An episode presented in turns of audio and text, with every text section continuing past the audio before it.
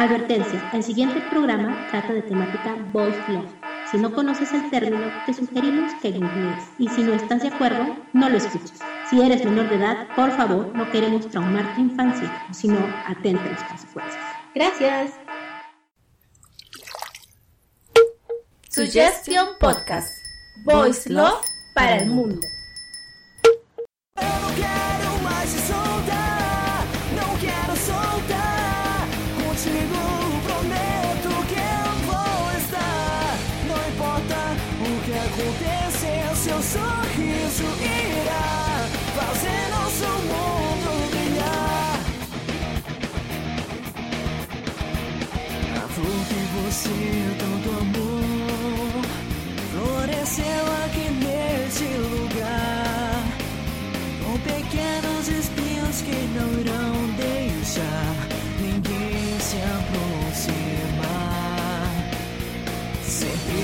Se proteger de quem tentou te machucar.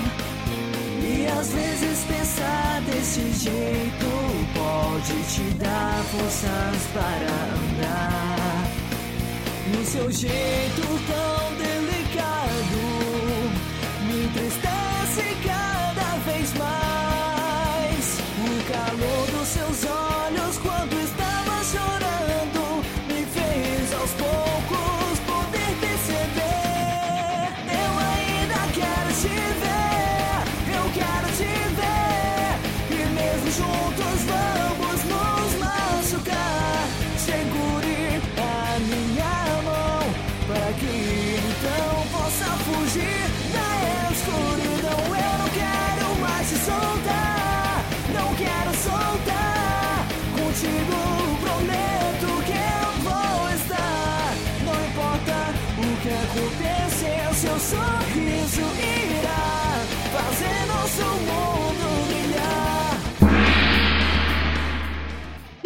Bienvenidos una vez más a todos nuestros queridos oyentes. Este es Suggestion Boys Love para el mundo.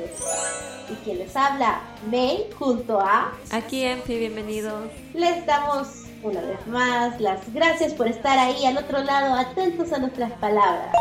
Hoy día tenemos un programa especial luego ya de nuestros éxitos de Beauty Nice parte 1, 2 y después de nuestro tan sonado programa de Shit. El fandom es tan imprevisible que siempre nos da buenas opciones. Si hubiésemos grabado ahora, yo hubiese sustituido a dos parejas por estas dos. Y son nada más y nada menos que Javier Fernández y Yusuru Hanyu, los patinadores de España y Japón respectivamente.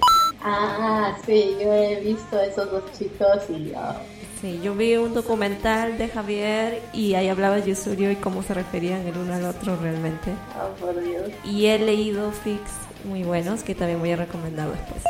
Y la otra pareja son Hernando y Lito de la serie Sense8.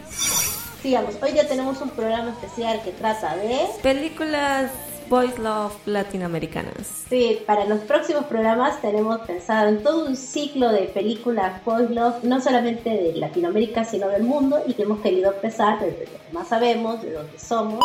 Para este primer programa de películas Boys Love tenemos a un excelente crítico de lo audiovisual y de lo literario. Démosle la bienvenida calurosa a Carlos. Hola, buenos días, buenas tardes o buenas noches. Carlos, háblanos de ti un poco para que nuestro público oyente te conozca. Bueno, a mí me gusta leer bastante. Bueno, desde chico siempre me gustaba leer la literatura latinoamericana. Después aprendí a leer más cosas, por así decirlo, más pop, que sería Harry Potter, El Señor de los Anillos, luego historias de vampiros, Stephen King y bueno, también me gustan los videojuegos, cómics, DC cómics, todo lo que es el mundo pop actual. ¿Y cuál es tu opinión con respecto a lo que es el Boys Love? ¿Cuál es tu acercamiento? Bueno, también me considero fan del anime, y me gustan los mangas. Y obviamente cuando yo me comencé a juntar con la gente que conocía más anime, ahí me enteré de que había un género que era llamado el, el yaoi. Inocentes épocas. Cuando yo me junté a un antiguo forum, y bueno, hay cosas como Saint Seiya, ¿no? Yo con mi conocimiento, ah, vamos a ver Saint Seiya y luego, ¿qué? ¿Cómo que yaoi en eso? ¿Qué? ¿Cómo hay? Yo no sabía que todas esas historias que trasearon, sí, sí, Claro, sí. Tu mundo cambió. Ahora que me haces pensar, eso merece que Sansella tenga todo un programa especial. ¿ah? ¿Qué mejor para hablar de películas Boys Love que un Boys? Tenemos una perspectiva masculina que nos va a dar soporte y va a ser realmente muy interesante para nutrir más este programa, no solamente desde el punto de vista de, de fans como nosotras, de Joyce como nosotros, sino también de un punto de vista más ecuánime. Un poco más lejano, yo lo veo diferente que ustedes. Claro, nosotros estamos metidas dentro de ya de, de la suculencia y tú estás en otro nivel. Vamos a ver si llega el mismo mensaje. Entonces presentemos nuestras películas de hoy porque creo que ya todo el mundo quiere escucharlas. Así que, Enfi, empieza tú. Sí, vamos a dar primero una sinopsis de, de estas películas y después vamos a pasar a otra parte que es para la gente que ya vio esas películas o que quiere saber más sobre esas películas porque va a tener spoilers. Claro, que no le tema el spoiler. La primera película se llama No se lo digas a nadie, es una película peruana, fue dirigida por Francisco José Lombardi en el año 98, es una película con duración de 120 minutos, es un drama y tiene a los actores Santiago Maguil, Giovanni Sixia y Christian Meyer. Bueno, esta historia es de Joaquín Camino, que es un joven homosexual de la alta sociedad limeña y que ve obstáculos en su vida dentro de su propia familia con sus padres que tiene una madre muy religiosa y un padre machista y hasta racista, y también los problemas de homofobia que existían en ese entonces. Y también existe bastantes temas de drogas, bastantes temas de racismo, por lo mismo que es supuestamente la sociedad alta, ¿no? Y bueno, y la película describe una serie de situaciones que le suceden a Joaquín desde su adolescencia hasta su edad adulta. Bueno, la segunda película es en realidad una recomendación mía de aquí hasta el universo infinito. Es una película mexicana llamada La otra familia, estrenada en el 2011, protagonizada por Jorge Salinas, Luis Roberto Guzmán, Bruno Loza y Ana Serradilla. Está dirigida y escrita por Gustavo Loza y dura 130 minutos. El argumento trata de un niño llamado Hendrix que es abandonado por su madre, Nina, debido a su fuerte adicción a las drogas. Entonces es rescatado por la vecina de Nina, Ivana, que lo lleva a vivir con sus mejores amigos, pareja protagonista de Jean Paul y José María que llevan años juntos, tienen una relación bastante estable, pero en realidad por su misma condición nunca han pensado la posibilidad de una familia fuera para ellos. Así que ellos empiezan a criar a Hendrix y se forma un lazo muy estrecho entre los tres y que hace cambiar completamente su perspectiva, pero la sociedad y que dirá la gente empieza a entrometerse y a opinar sobre qué es lo mejor o no para Hendrix y en eso se basa. Si ellos tienen el derecho a ser un núcleo familiar y a ser respetados por eso y a criar a este niño que realmente lo que más necesita es amor. Y la siguiente película Hoje eu não quero voltar sozinho, que es una película brasilera eh, producida en el 2014 y dirigido por Daniel Ribeiro. Y fue estrenada el 10 de abril de 2014, duración de 95 minutos y es un drama romance. Y trata sobre la vida de un adolescente ciego, Leonardo, y cómo es su vida en la escuela, él sufre bullying, y también una sobreprotección por sus padres, y también una amiga, Giovanna. Eventualmente, él conoce a un nuevo alumno que se llama Gabriel y el que desencadena todo un drama juvenil alrededor ¿no? de, de Giovanna y Leonardo. Eso fueron el resumen de estas películas. Si quieren verlas, si les dio algún interés, no se lo digas a nadie y la otra familia la pueden encontrar por YouTube, mientras que Oye, uno quiero votar su niño está en Netflix. Si quieren, pueden poner pause al podcast si quieren ver esas películas y después vuelvan porque en la siguiente parte vamos a hablar un poco más sobre ellas. Exacto, con spoilers. Y realmente les recomendamos que vayan y las vean porque son muy buenas películas. Hoje eu não quero voltar sozinho. Esa fue primero un cortometraje. Tiene 17 minutos. Que si no quieren ver toda la película, vean el cortometraje porque es básicamente toda la película. Solo que la película se desarrolla mucho más y tiene más amorcito y es muy bonito. Y tengo entendido de que ese corto fue producido para mostrarse en las escuelas, como parte de un programa de concientizar ¿no? a las personas sobre el bullying y aceptar a las personas que son diferentes. Sí, altamente recomendada. Sí, si quieren empezar por algo suave y Yo creo que podrían ir por esa. Si uno quiere ver un romance juvenil, oye, uno quiere voltar su ciño, es para ustedes. Si quieres una cosa un poco más joven adulto, de 18 a 20 años, universitarios, a donde hay sexos y drogas, Y putos.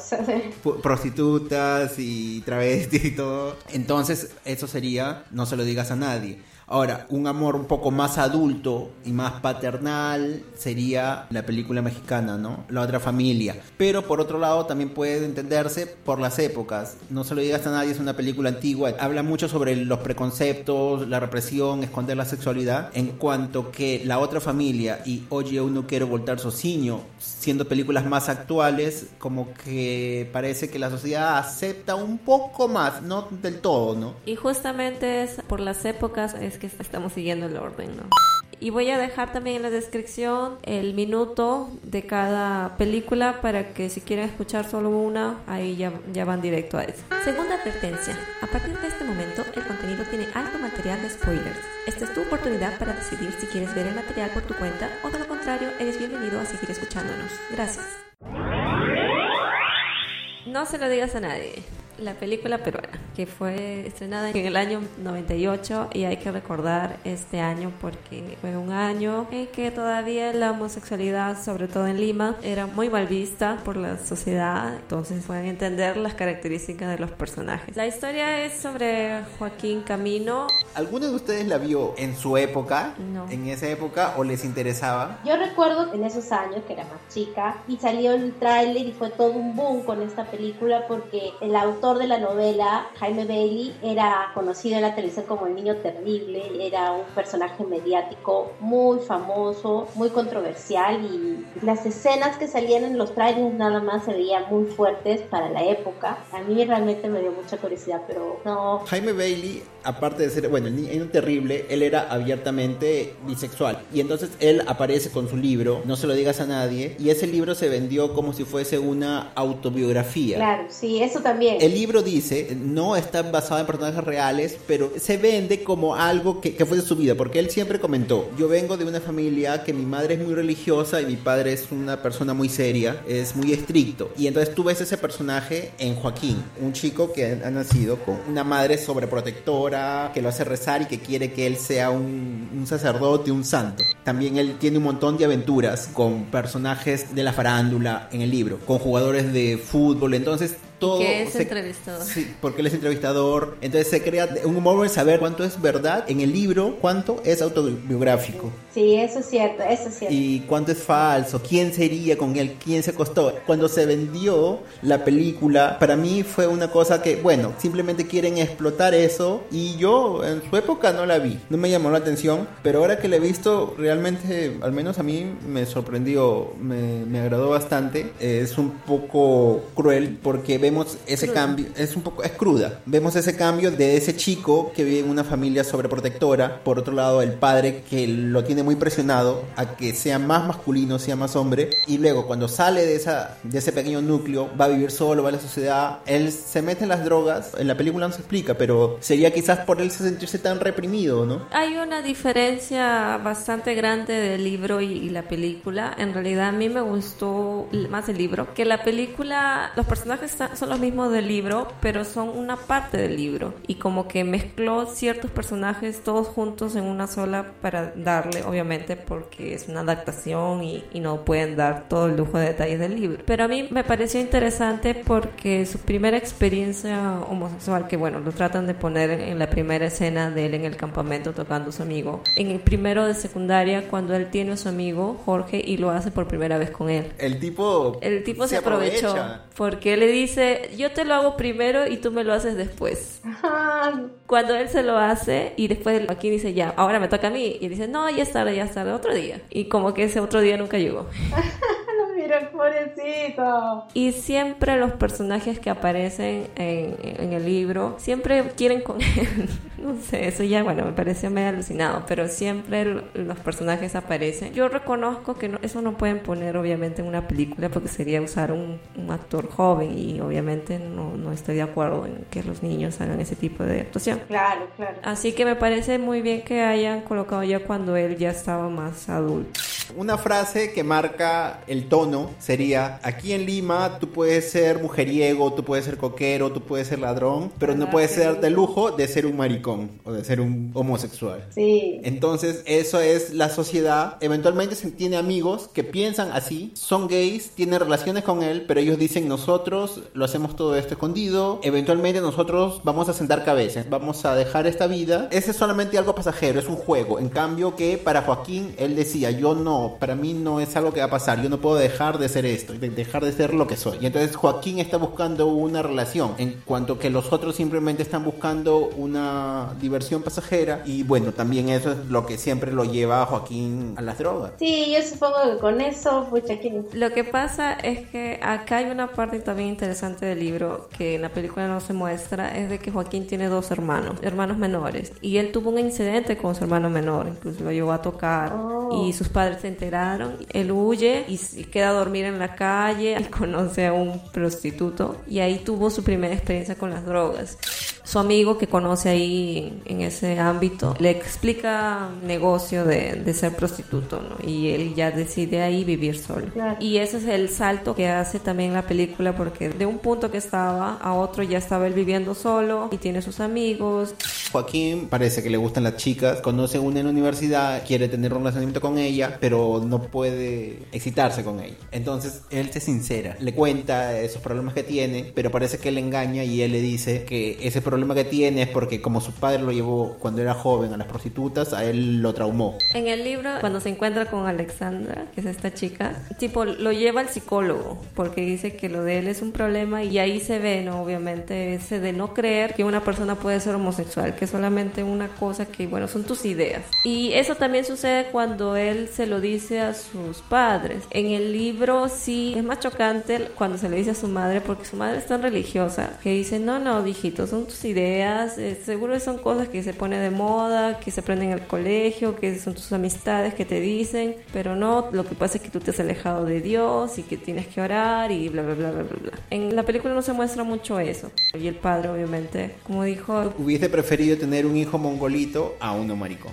Hay muchas frases que, que son chocantes, pero demuestran en qué sociedad estábamos en esa época, ¿no? Cuando ellos están yéndose y atropellan a una persona, Joaquín le dice, vamos a ver, creo que lo has matado, vamos a ver, vamos a ayudar, y el padre sigue de frente y él dice, "Sí, bueno, pues por cholo cojudo. Sí, es muy, muy buen actor. Él es un gran actor, claro, claro, y él la, la dice Es muy convincente. Sí, él dice muchas lecturas en cuestión de racismo y en la película no se ve, pero en el libro sí se ve que es bastante machista. Eso también, o sea, la película no solo toca esta problemática, las drogas, sino también mucho del racismo que había por esa época, que todavía como que sigue hasta este momento. Hay un punto que no me gustó mucho. Ahora que Enfi estaba hablando sobre Alexandra, me hizo acordar. Escoger una actriz extranjera eh, está bien, no tengo ningún problema, pero ella tiene un dejo, creo que es española. No lo eliminó, se notaba que era extranjera. Pero simplemente ponle un background diferente. Simplemente di, ah, es una alumna que vino de intercambio, que llegó. No, pero ella comienza a hablar cosas como que, ah, yo soy del colegio de, de la alta sociedad limeña, solo de chicas, ¿no? Pero ella no tiene dejo de limeña. Eso me incomodó bastante. En el libro, en realidad, hablan no solamente de este personaje femenino, o sea, él, él realmente se encontró con muchas personas. Y a mí me parece curioso que hayan elegido de todas las cosas que él encontró, o se mostró la historia de ellos, hayan escogido a esta Alexandra, ¿no? Que fue la única con la que él quiso tener algo, pero no pudo. Y eso me lleva a pensar de que aún en esa época tratando un tema de homosexualidad, tenían que poner escenas de heterosexualidad para al menos ser pasable, para que no sea puro hombre con hombre. Eso me llamó la atención. Porque a mí me gustó bastante en el libro la historia que Joaquín tiene con Alfonso, que sería el que protagonizó Giovanni Six, y que solo lo muestra un ratito y que tuvo una escena ahí en el carro con las drogas. Bueno, ellos sí se conocieron en la universidad, pero también tienen historias interesantes, porque ellos, a pesar de que se dejaban de ver un tiempo, ellos siempre estaban juntos. Y él es el que dice la frase de tener el sexo con mujeres es como ser vegetariano, que es todo like y todo, pero te falta un buen trozo de carne. Su relación es más, o sea, no romántica, porque hay mucho sexo, pero, o sea, siempre se encuentran y siempre se terminan en la cama. Y es así interesante hasta que, bueno, Alfonso al final decide sentar cabeza, por decir, pero que incluso cuando él se iba a casar, le decía yo cuando lo haga con mi esposa voy a pensar en ti. Claro, inclusive Alfonso, hay un momento en la película donde ellos encuentran un travesti, entonces ellos quieren molestarlo y en un momento le, bueno, le pegan, Joaquín se queda asustado, obviamente quizás él se vio, fue un espejo para él, ¿no? Pero después, cuando Joaquín le dice a Alfonso, cuando ellos ya comienzan una relación, él le dice, oye, yo pensé que tú eras, que no te gustaba, que eras homofóbico, y él le dice, no, solamente contra los gays, los cabros cholos, comenta, y dice, yo soy contra ellos porque malogran el ambiente, simplemente. Hay mucho de racismo, mucho de segregar, bueno, la película tiene bastante eso. La homofobia, el racismo, todo está mezclado y esa es la época, ¿no? Lo que me gustó en la película es que los personajes tienen un camino y ellos, por así decirlo, lo siguen, ¿no? Alfonso, que es Sixia, sufre un accidente, sobrevive y sienta cabeza, continúa. El personaje de Christian Meyer por ahí regresa, perdió la relación que él tenía por culpa de Joaquín, pero él dice yo voy a tener esta doble vida. Bueno, voy a estar un rato contigo, voy a estar contigo con un chico y voy a seguir así, no me voy a pegar a nadie. Y Joaquín como que acepta estar con, con Gonzalo en esos términos, pero por otro lado también gracias a Alexandra, él termina la universidad y se endereza y por ahí como que Alexandra, ella tiene un como que un mal presentimiento entre ellos dos. Pero y en la última escena se ve que ellos como que coquetean, bueno, ella como que parece que no se da cuenta, pero como que quizás ella sabe y lo ignora. Y termina ahí, simplemente mostraron cómo era la sociedad, no trataron de dar un mensaje positivo ni resolver un problema. En verdad, eso me gustó. Va a ir en contraste con estas otras dos películas que van a seguir donde ellas sí tienen un mensaje un poco más claro. Me sorprendió porque, bueno, yo no soy un experto en cine, no puedo decir cuál era la fotografía ni los efectos, pero simplemente por la historia, por lo, lo consistente que fueron los personajes, por eso me parece que está bien.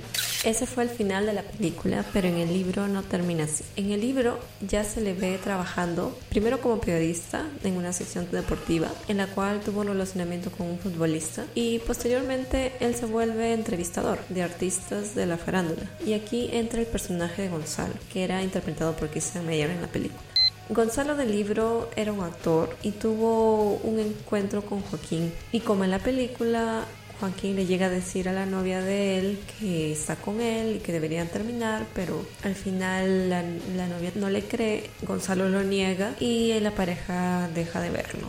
Y ya en la tercera y última parte final del libro habla más un poco de la relación con sus padres. Joaquín se va a vivir a Miami y recibe la visita de ellos por separado porque su padre quería terminar con su mamá, pero su madre por ser religiosa no le quería dar el divorcio. Así que ella fue tras él y de alguna forma arreglaron sus situaciones y ahí es donde Joaquín conoce a Peter, que era el botones del hotel donde estaba hospedado su papá, y tiene una relación con él más o menos estable, están juntos y termina ahí, se adentra mucho a la relación. Pero entonces por eso digo de que me parece curioso cómo en la película lo terminan como que estando con una chica y como que da la intención de que él siempre va a buscar hombres para satisfacerse escondidas. En realidad simplemente pudieron dejarlo como que se quedaba con otro hombre, ¿no? Pero bueno, por eso me gustó más el libro. Nos toca ahora hablar de la siguiente película que es La otra familia. La película empieza justamente, como habíamos dicho en la sinopsis, con Nina abandonando a Hendrik debido a sus adicciones. Inclusive en la película ellos, esta pareja, que ya es una pareja madura, tendrían mayores de 30, menores de 40, ellos simplemente empiezan casándose y obviamente no piensan en tener hijos. Lo que me pareció curioso justo en esa escena es de que hay un padre. Eso me pareció así. De repente esta historia no es real, es una historia así de lo que quiere ser. Eso me pareció curioso. No, en realidad lo que pasa es que no era así una boda, era como que una renovación, una bendición de sus votos, una bendición de su relación. Y este padre que se veía era alguien que apoyaba a la comunidad LGTB porque no había nada de malo en la unión. Pero en sí, en este tiempo recién estaba evaluando bastante lo que es permitir el matrimonio de personas del mismo sexo. Y esto es como una alusión a eso. Se ve como esta pareja de dos hombres vive su vida bastante feliz sin ninguna otra expectativa más que tenerse el uno al otro, hasta que llega a ellos Henry, quien fue encontrado por la vecina, que es amiga de ellos, y como ella no podía hacerse cargo del niño, se los deja por un tiempo para que estos pudieran cuidar de él hasta que encontraran a su mamá.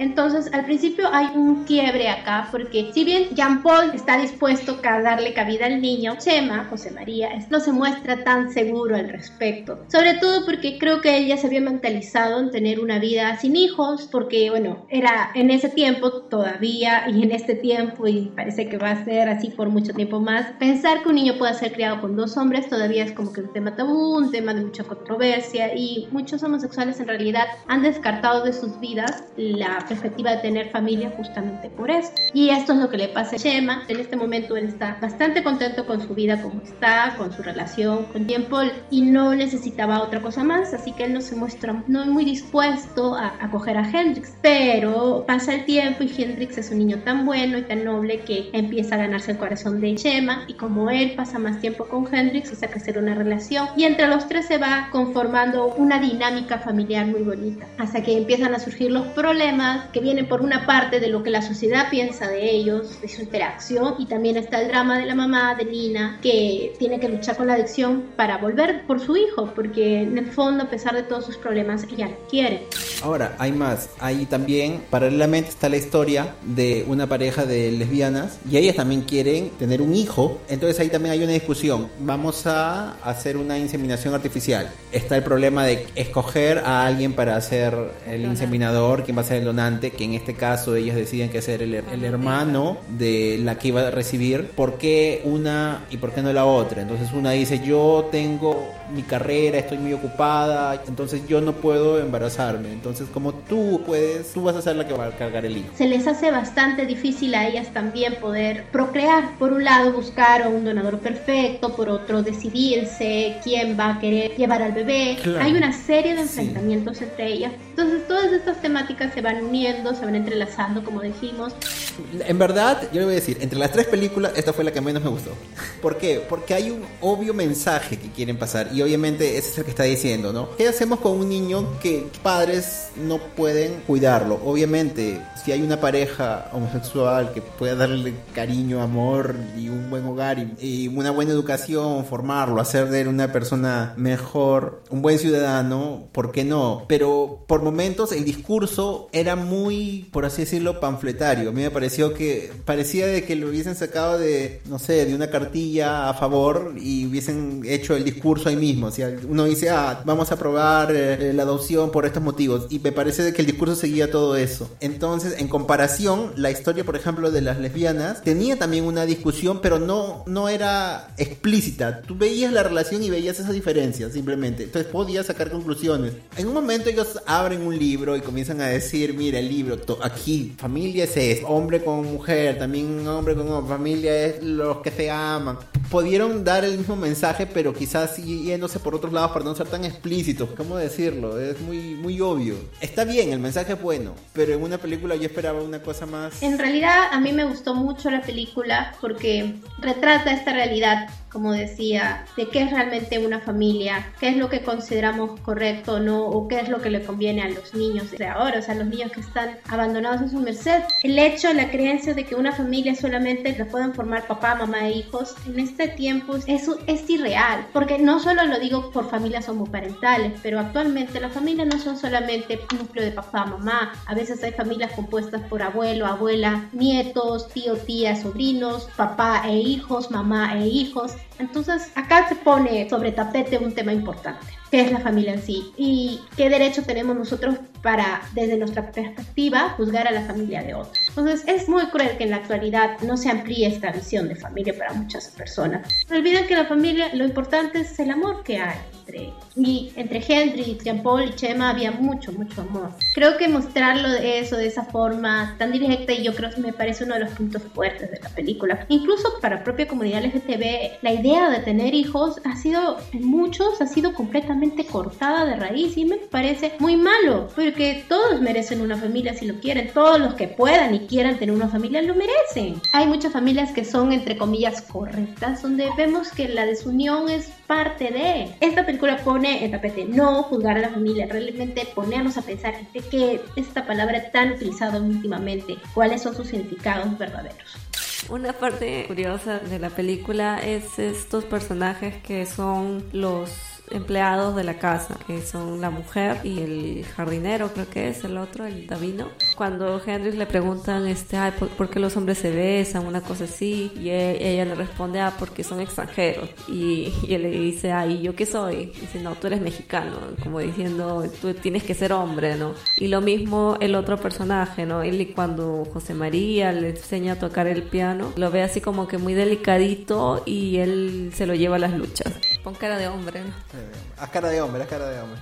Yo diría que esos dos personajes representan a la población, a la gran masa. Por ejemplo, las personas ahora pueden ver dos parejas de hombres, dos parejas de mujeres, se agarró de la mano y dicen, bueno, no es mi vida. Pero en el momento en que tú pones a un niño al medio, ellos dirán, oye, pero cuidado con los niños. Es muy común eso. Entonces, ellos representaban eso de ahí, ¿no? Ellos trabajan para una pareja gay, de alguna manera aceptan a la pareja gay, pero una vez que ven a un niño, ellos sienten una preocupación y esa preocupación es normal. Y bueno, yo he discutido ese tema con personas muy inteligentes y muchos dicen estar en contra. O sea, por más que acepten lo otro, siempre la adopción es un tema muy controversial. Y entonces eso yo veo en ellos ese progreso, porque esos personajes tienen ese miedo de que la pareja gay vaya a ser gay o se vayan a aprovechar del niño, pero eventualmente ellos a lo largo de la película ellos perciben que esa pareja les, les está haciendo muy bien. Entonces cuando la madre lo encuentra y enfrenta a la pareja, ellos en un momento están ahí y están a favor de que el niño como que se quede, ¿no? Se ponen de frente. Se ponen de frente, bueno, luego se van porque bueno, es la madre, pero como que ellos están ahí, como que ellos quieren.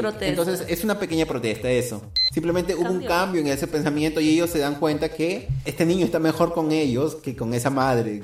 Es muy difícil a veces para las personas cambiar su perspectiva desde un principio, o sea, como estaba diciendo, muchas veces nosotros creemos que la familia núcleo inicial es papá, mamá e hijos. Y para estas personas, para los trabajadores de la casa, ya se habían acostumbrado mucho a la idea de que fueran dos hombres en una pareja, pero encajarlas a ellos en la idea que ellos tenían de familia como que les parece raro y choca con sus creencias. Y es razonable, o sea, es entendible, las personas tardan en cambiar, pero lo que me gustó mucho de, estos dos trabajadores es que ellos, si bien es cierto que al principio tenían sus reservas, fueron testigos de la relación, del amor que había entre Hendrix con Chema y con Jean Paul. Y eso fue al final la mejor carta de presentación para hacerles cambiar de idea, porque ellos se dieron cuenta de que eran familia, de que eso era realmente el núcleo de lo que se está hablando, ¿no? Entonces es cierto de que para cambiar su forma de pensar les va a costar todavía en el fondo, pero dieron oportunidad. Y eso es lo que todos deberíamos hacer, porque a veces vemos parejas que creemos que son felices y no lo son, como a veces vemos parejas que son muy disímiles y son felices. Entonces creo que lo que nos enseña estos los personajes es a no juzgar a simple vista a las personas.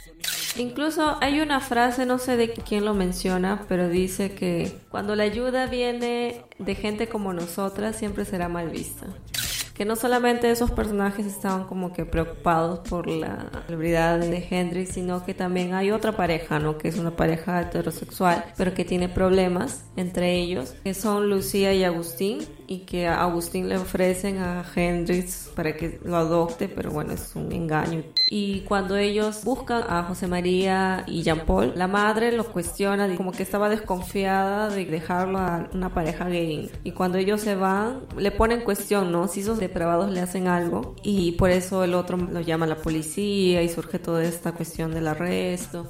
La historia de la pareja heterosexual me pareció muy interesante, pero me pareció muy corrida. Porque, ¿qué es? Una pareja, el tipo es un empresario, es un tipo de dinero, y ellos parece que van a tener un hijo y parece que ella lo pierde. No sé si es después de que nació o fue antes de que nazca, pero ellos pierden el, el niño. Y como resultado, la mujer ya no va a poder tener más hijos. Y obviamente eso causa una preocupación. El padre del empresario le dice, tú para qué estás con esta mujer, ya no te va a dar hijo, búscate una, total, y nunca me agradó. Y bueno, como que él no no quiere, pero por otro lado el tipo también tiene su amante. Y entonces me pareció muy raro cuando alguien viene y le dice, te ofrezco a este niño y él dice, puede ser. Y la esposa dice, no, pero el, el señor sigue con la idea de llevar un hijo. Entonces yo no entiendo cómo si tu esposa dice que no quiere tener un hijo porque están en el duelo y el tipo le quiere llevar un niño de cuántos, de 7 años, un niño mayor, me pareció eso muy absurdo.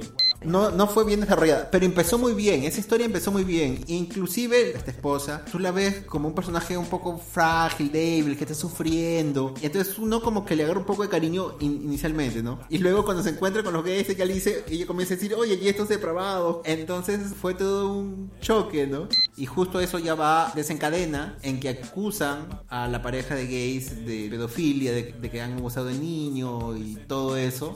La historia fue bien, bien, bien. Y cuando quisieron hacer el desenlace, corrieron. Primero los acusan de tanta cosa, luego salen. Y yo digo, si alguien lo acusan de, de pedófilo, ¿cómo va a quedar esa persona? Pero que ellos terminan, salen y parece que está todo bien, siguen teniendo una vida sin problemas. Yo te digo, no sé cómo siguen llevando a su hijo al colegio.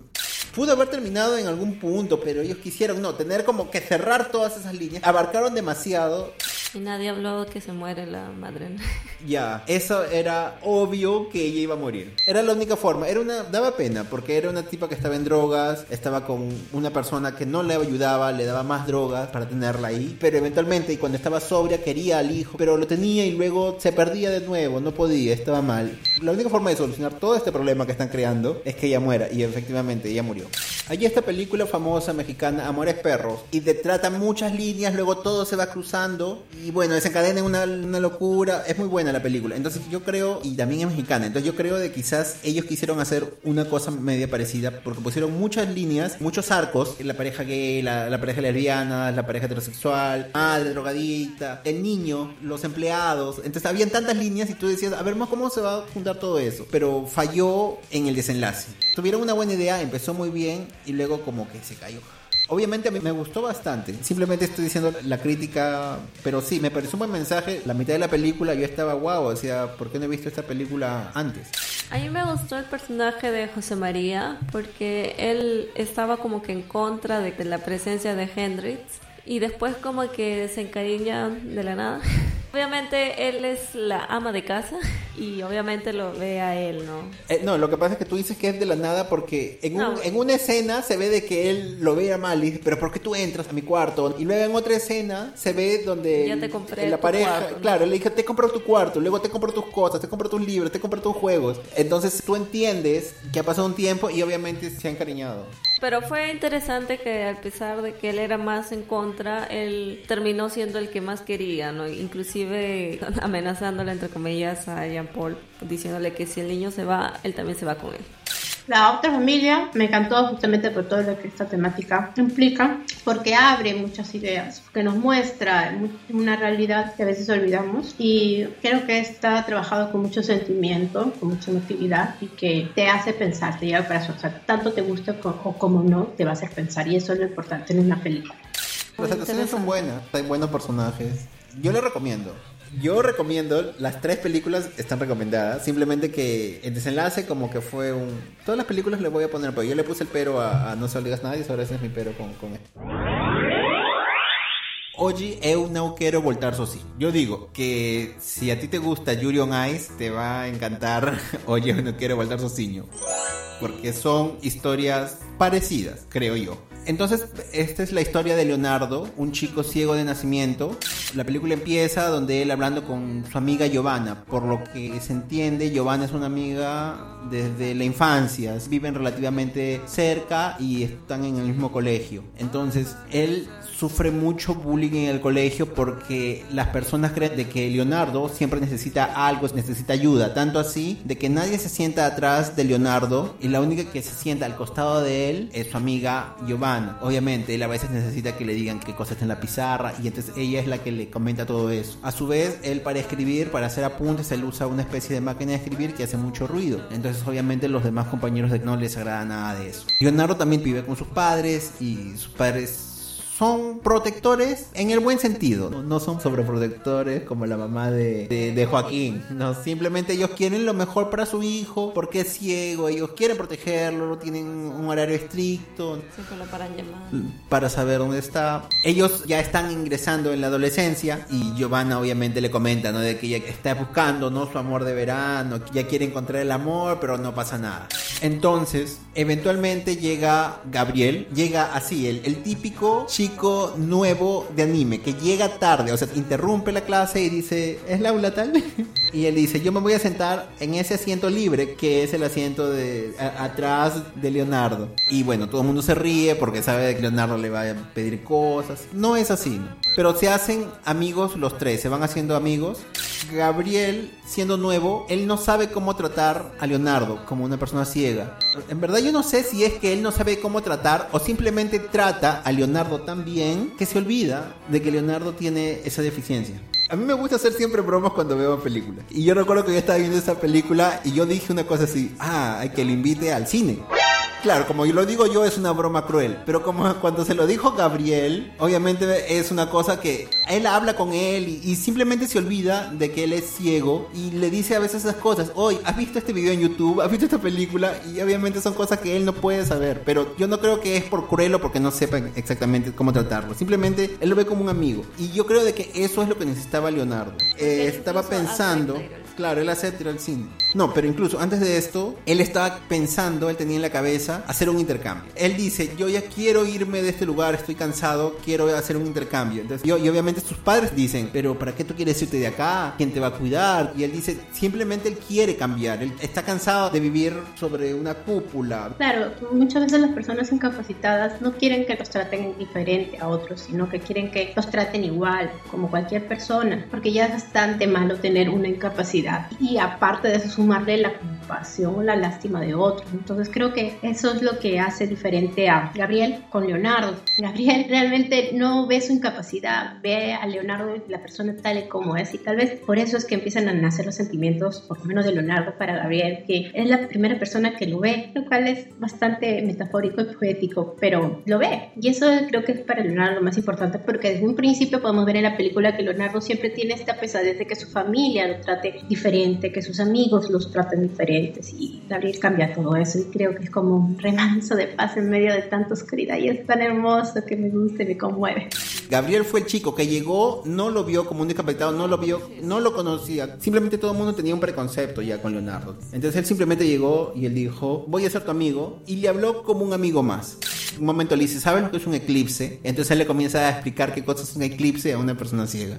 Y él de todas maneras está así, ¿no? Emocionado, quiere saber. Sí, y cuando ellos comienzan a hacer el trabajo sobre Esparta, Atenas, no sé, ahí Gabriel comienza a ir más al cuarto de Leonardo, comienzan a escuchar música y comienzan a bailar. Ese es el inicio del cisma. La profesora decide hacer un trabajo en grupo, solo chicos con chicos, chicas con chicas. Entonces obviamente eso hace que Gabriel y Leonardo se unan más y Giovanna se sienta excluida. Para eso sabemos de que Giovanna siente algo por Gabriel o quiere algo, porque ella quiere tener un romance. Ella ve al chico nuevo y dice, ya, está bien, está siendo mi amigo. Quiere ser más amigo de él. Las circunstancias como que lo separan. Y por otro lado, ella se siente mal y se siente más excluida. ¿Por qué? Porque a Leonardo, cuando él dice, yo me quiero ir, ella dice, entonces me quieres dejar aquí. Supongo de que ella debe haber hecho muchos sacrificios durante toda su vida para poder siempre ayudarlo, ¿no? O sea, ella es una muy buena amiga, pero obviamente ella ha sacrificado mucho. Entonces, cuando él quiere irse, simplemente sin decirle nada a ella, se siente un poco traicionada. Entonces, ella comienza a sentirse más cuando ella no está en el grupo. Claro, por ejemplo, cuando la casa de Giovanna es antes y la de Gabriel es después de la de Leonardo, entonces Gabriel le dice a Giovanna que puede irse, ¿no? Porque está camino a su casa y que lo puede llevar. Y ahí como que comienzan a excluirla y se van al cine solos, los dos también, ¿no? Entonces ahí ella ya incluso se llega a molestar. Cuando hay una relación así entre amigos, a veces es bien difícil sentirse excluida. Y creo que entiendo a Joana en cierto sentido, porque o sea, era la mejor amiga, la persona más especial para Leonardo, y luego viene este chico que a ella le gusta y su persona especial pues no le dice qué está pasando y al final como que la sacan, o sea, todos son compañía, tres son multitud y como que la sacan y se debe sentir feo. Y es una chica, entiende sus reacciones,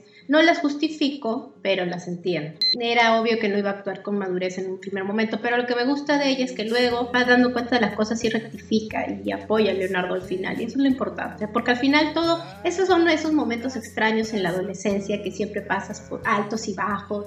Cuando ellos van a, a ver, entre comillas, el eclipse, pasa algo muy importante. Ese día, Gabriel se había quedado con Leonardo estudiando y después cuando Leonardo regresa a su cuarto, ve que Gabriel había dejado su casaca. Oh. Y él la huele, ahí comienzan sus sentimientos, ¿no? Porque se la pone, eh, se duerme con él. Entonces ahí la escena es que él se coloca la casaca de Gabriel y comienza a olerla, ¿no? Entonces como que quiere tenerlo en- Envuelto en envuelto. ¿no? Envuelto. No, pero él va a su cama y comienza a tocarse. Claro, es una escena muy sexual, pero es ser tan sin sexual. ser Eh, Gabriel, como es el chico nuevo, varias chicas se interesan y entonces hay una chica que lo invita a la fiesta para que sea DJ y él invita ¿no? a Leonardo. Y Leonardo no era mucho de ir a fiestas, pero él decide ir. En, durante la fiesta, Giovanna y Gabriel comienzan a hablar, comienzan a discutir ¿no? sobre por qué ella está actuando extraña, por qué ella no es amigo más de Leonardo. Gabriel va a hablar con Giovanna para ver qué cosa le molestaba, mientras que el grupo de chicos querían hacerle una broma pesada a Leonardo. Entonces, ¿cuál es la broma pesada? Ellos comienzan a jugar a la botella borracha. Ellos le dicen, mira, te ha tocado con esta chica, que es la chica más bonita, y él está emocionado porque va a dar su primer beso y ya sabían que parece que él nunca había besado. Entonces, ellos le dicen, ya, tú te vas a besar, y ellos traen a un perro, que es un pug muy bonito, pudín. Él no sabe, él está emocionado. Paralelamente, Gabriel y Giovanna están conversando, se comienzan a sincerar, ya las cosas están más tranquilas, y Giovanna lo besa. Y él la rechaza, entonces obviamente ya se siente mal, se sale del baño donde habían estado conversando, y entonces ella ve lo que va a suceder, que lo va a besar. Entonces ella lo agarra a Leonardo, se lo lleva, y él le dice, ¿por qué estás tan molesta? Es mi primer beso. Y obviamente ella no dice nada, yo creo que para no tratar de herir sus sentimientos, y simplemente ella se va molesta. Por más que ella todavía seguía molesta con él, ella no quiere que él sufra eso, ¿no? Obviamente, ella es una chica muy buena.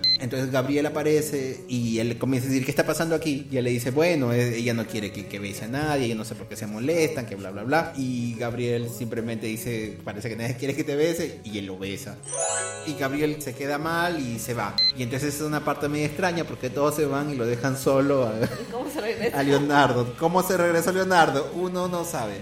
Al día siguiente ellos tenían que encontrarse en un campamento. Ya los tres estaban separados porque obviamente Giovanna estaba molesta, Gabriel estaba un poco avergonzado por lo que había hecho, pero no quería acercarse. Había una chica que quería, como, como dijimos, ¿no? Gabriel como el chico nuevo, muchos se Y entonces una como que siempre estaba como que ahí detrás, pero él siempre la tenía lejos. Los dos llegan atrasados. Cuando llegan atrasados, todo el mundo dice, uy, ¿qué está pasando? ¿Qué está pasando? Y ella dice, ah, no piensen mal. Pero obviamente lo- ella dice, no piensen mal, pero piensen mal. Y él como que deja esa idea también. O sea, él quiere que piensen de que quizás ellos están juntos. La cosa es que al final Gabriel se le acerca a Leonardo y le dice que, ah, estuve muy borracho, no me acuerdo de nada. Obviamente eso hace que Leonardo se sienta mal porque obviamente no te acuerdas de nada, o sea, no se acuerda del beso. Entonces Gabriel y Leonardo siguen su amistad normal, este, amistad normal, le comienza a poner protector a Gabriel y ahí lo comienzan a fastidiar. Hay un chico que hace bullying, como que es el líder de los bullying. Él ya los estaba molestando, ¿no? Como Gabriel, para llevar a, Leonardo, que uno tiene que agarrarlo, ¿no? El brazo, entonces ellos decían, ahí están los enamoraditos, los enamoraditos. En ese momento ve que uno le ayuda con el protector solar y le dice, uy, ¿qué está sucediendo? Aquí está pasando algo. Pero en realidad pasa algo en las duchas de ese lugar. Cuando comienzan a ducharse Gabriel y Leonardo y Gabriel comienza a mirarlo muy deseosamente a las partes protuberantes de Leonardo. Oh, yeah. Los actores ya son adultos. Eso es bueno. Bueno, en la noche parece que todo el mundo se estaba tomando, todo el mundo se sinceró. Simplemente hablaron, porque como obviamente ellos son adolescentes, ellos tenían sus problemas y nunca hablaron claro entre todos ellos. Entonces Leonardo habla con Giovanna, se disculpan por todos esos malentendidos que habían. Ella ahí le comenta que ella sí se sintió rechazada por ellos desde que él quería irse a hacer el intercambio. Y con Gabriel esa separación fue mayor, pues ella le comentó, creo que quiso algo con Gabriel, pero que no pasó nada. Y entonces le confiesa de que él está enamorado De Gabriel y obviamente yo también como que se molesta un poco, pero luego los... Se queda los- en shock. se queda en show, pero lo acepta. Y ahí se va y lo deja. Y en una de esas caminatas se encuentra en la piscina y ahí estaban Gabriel con Karina, que es esta chica. Gabriel le dice, ah, métete. Y ahí eso hace que Leonardo esté enfermo y no pueda ir a la clase. Y Giovanna va a verlo y le dice que se había quedado en shock con lo que le había dicho, pero que lo aprueba. Y dice, ay, hacen una linda pareja. La Fuyoshi nació. ¿Quién como ella que puede verlos? Y ahí Giovanna ve, después ve a Gabriel y le dice para que él vaya a ver a Leonardo, que está enfermo y que él está solo. Oh yeah. Entonces Gabriel aparece en la casa de Leonardo y ahí conversa. Le explica que esa vez en la piscina Karina lo quiso besar, pero como la rechazó, le comenzó a hablar este que tuvo tantos y tantos enamorados. Se sinceraron. Y ahí cuando Leonardo le dice, ah, has debido estar muy borracho en la fiesta porque ahí no te acordabas de nada. Y ahí es como se da cuenta entonces que había sido descubierto, pues no, Gabriel. Y después Leonardo le dice, ¿por qué no te quedaste con ella? Refiriéndose a la chica. Y él le dijo porque le gustaba a otra persona y que ya le había robado un beso. Y obviamente ahí Leonardo entiende que se estaba refiriendo a él y se pone así todo contentito, todo un quesito. Es verdad, yo pensé de que el actor era, habían contratado a un actor ciego, pero no, es, es un actor, él ve, y es un chico muy joven, pero obviamente da la impresión de que él es ciego, no, no sé, ¿no? Y tiene una cara así de muy inocente, ¿no? Y bueno, entonces ellos comienzan la relación. Claro, vuelven a besarse y ya la última escena es cuando Leonardo del brazo de Gabriel sale del colegio y los de bullying comienzan a que los enamorados y ahí es cuando Leonardo baja la mano y del brazo y entrelazan las manos, ¿no? Y los otros se quedan así, oh. Pero esa parte... Pero esa parte también no es algo que sucedería, creo.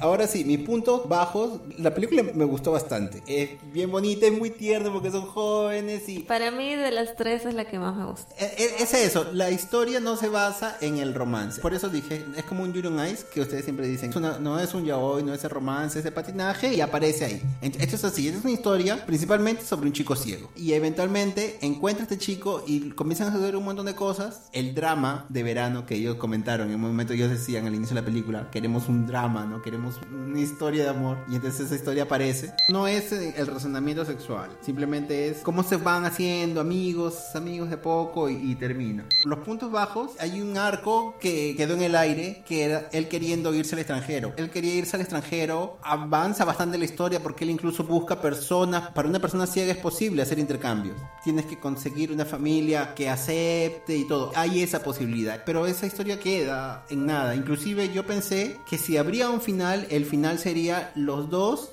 yéndose. Porque tanto se habló del intercambio y al final no quedó en nada. Y el otro punto bajo fue el final. Si bien es una cosa, oye, dices, ay, qué bonito. Sí. Piensa en cómo es la sociedad ahora, inclusive que sea Brasil. Al chico le dirían, ah, mira, perdiste, te dejaron de bobo porque tú te burlaste de que eran gays y en verdad son gays.